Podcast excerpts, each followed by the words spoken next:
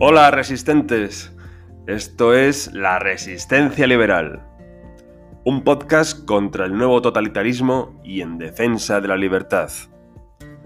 Presenta Jorge Vilches.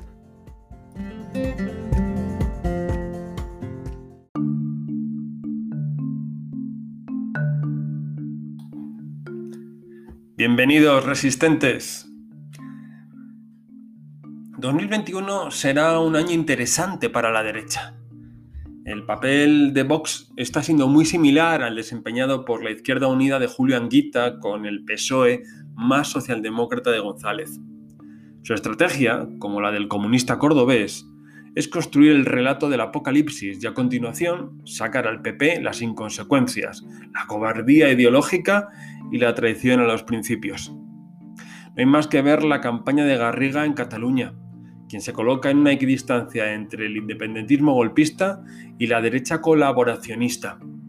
Así fue en la moción de censura que presentó en septiembre, tras meses de dudas con el candidato y que tuvo una puesta en escena muy defectuosa. El caladero de votos de Vox es muy limitado, porque según avanza la legislatura socialcomunista, el mundo político está cada vez más dividido en dos, constitucionalistas por un lado y rupturistas por el otro. Vox no es ni una cosa ni otra, sino que se limita a recoger a los electores enfadados con un PP que, a su juicio, se niega a declarar la guerra a cuchillo. Este porcentaje al que aspira Vox siempre será pequeño. No es una política de vencedor, sino de grupo testimonial que puede influir, bueno, chantajear, dicen, si se trata del PNV, por ejemplo, en un gobierno del Partido Popular los de Vox son conscientes, por lo que su intención es el sorpaso al Partido Popular, como ya en su día intentó Rivera, para ser el chantajeado, no el chantajista. Ese Ciudadanos riverista no volverá. La intención de Arrimadas es abandonar la etiqueta de la derecha y ubicarse en el centro izquierda. Quizá tenía que haber sido una posición de la que jamás debió salir, máxime si fue el espíritu en su fundación. De hecho, llegó a pactar un gobierno con Sánchez en 2016.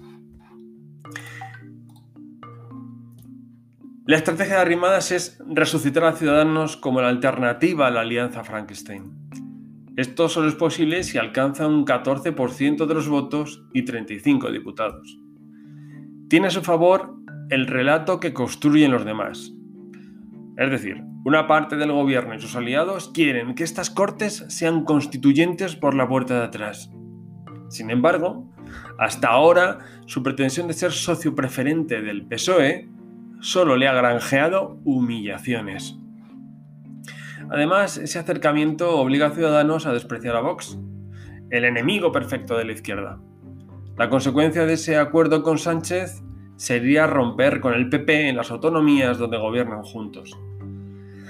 No sé si todos los populares son conscientes del buen trato que deben dispensar a sus aliados territoriales para evitarlo. ¿A quién se dirige Arrimadas? Arrimadas se dirige al electorado progresista, cansado de la crispación, asustado por el porvenir y a los socialistas moderados defraudados con el sanchismo.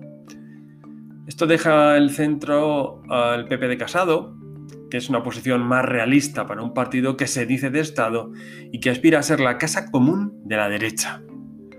La moción de censura de Abascal, que en su esencia era contra el Partido Popular, sirvió para mostrar que los populares quieren representar a la tercera España, la mayoritaria.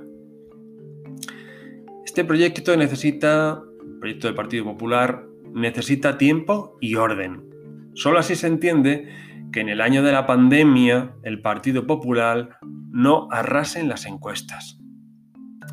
Y es que la oposición tiene que ser como la música de ACDC, que en los primeros compases de una canción ya se puede identificar al grupo. Si se quiere renovar, la juventud no está solo en la edad, sino en la adecuación a los tiempos y en priorizar la cohesión interna como pilar insustituible. Una oposición debe ser un ejército jerarquizado y obediente. en el que los heroísmos personales no tienen cabida salvo para el servicio a la marca.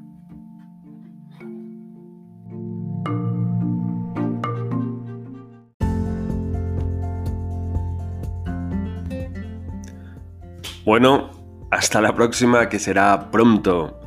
Y no os olvidéis de resistir al nuevo totalitarismo y de defender la libertad.